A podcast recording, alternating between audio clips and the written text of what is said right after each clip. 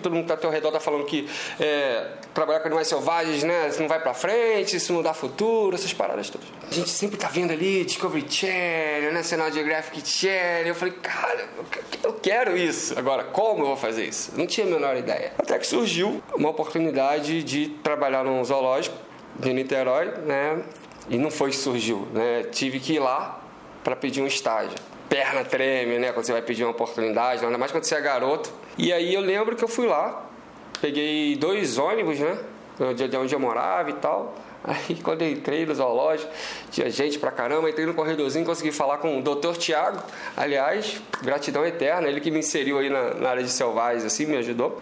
Só que ele me disse não, né? Eu fui lá e aí pedi oportunidade, fui na caraça. E aí ele disse não, aí eu falei, pô, não tá muito cheio, não tem como. E tinha, cara, tinha, tinha um mar de estagiários lá dentro já. Aí você fica meio assim, né? A gente não, não quer que goste de levar um não, né? Ninguém gosta. Ainda mais quando você é garoto, ali, mesmo, mesmo sem perspectiva. E aí, cara, eu lembro como se fosse hoje, né? Uma semana depois, tava chovendo. E aí, eu não sei, a chave virou. Eu falei, eu vou lá de novo.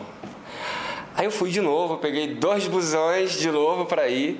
E aí fui lá e falei com, com o Thiago e consegui. Entrei no estágio, fiquei dois anos ali, mais ou menos, trabalhando de, de estagiário.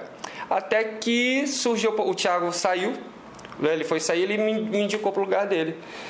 Aí, tipo, dentre tantos profissionais que tinham ali, né, dentre tantos profissionais que podiam estar trabalhando ali, ele me indicou.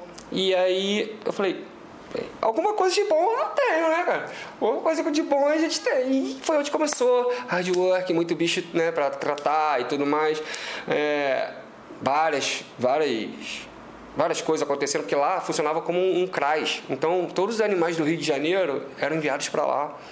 Então, não era aquele, né, o bichinho tá lá todo dia, que você só alimenta, não, bicho, é, animal de tráfico, pássaro, direto, é, pinguim direto. Ficava com 80 pinguins internados de uma vez só.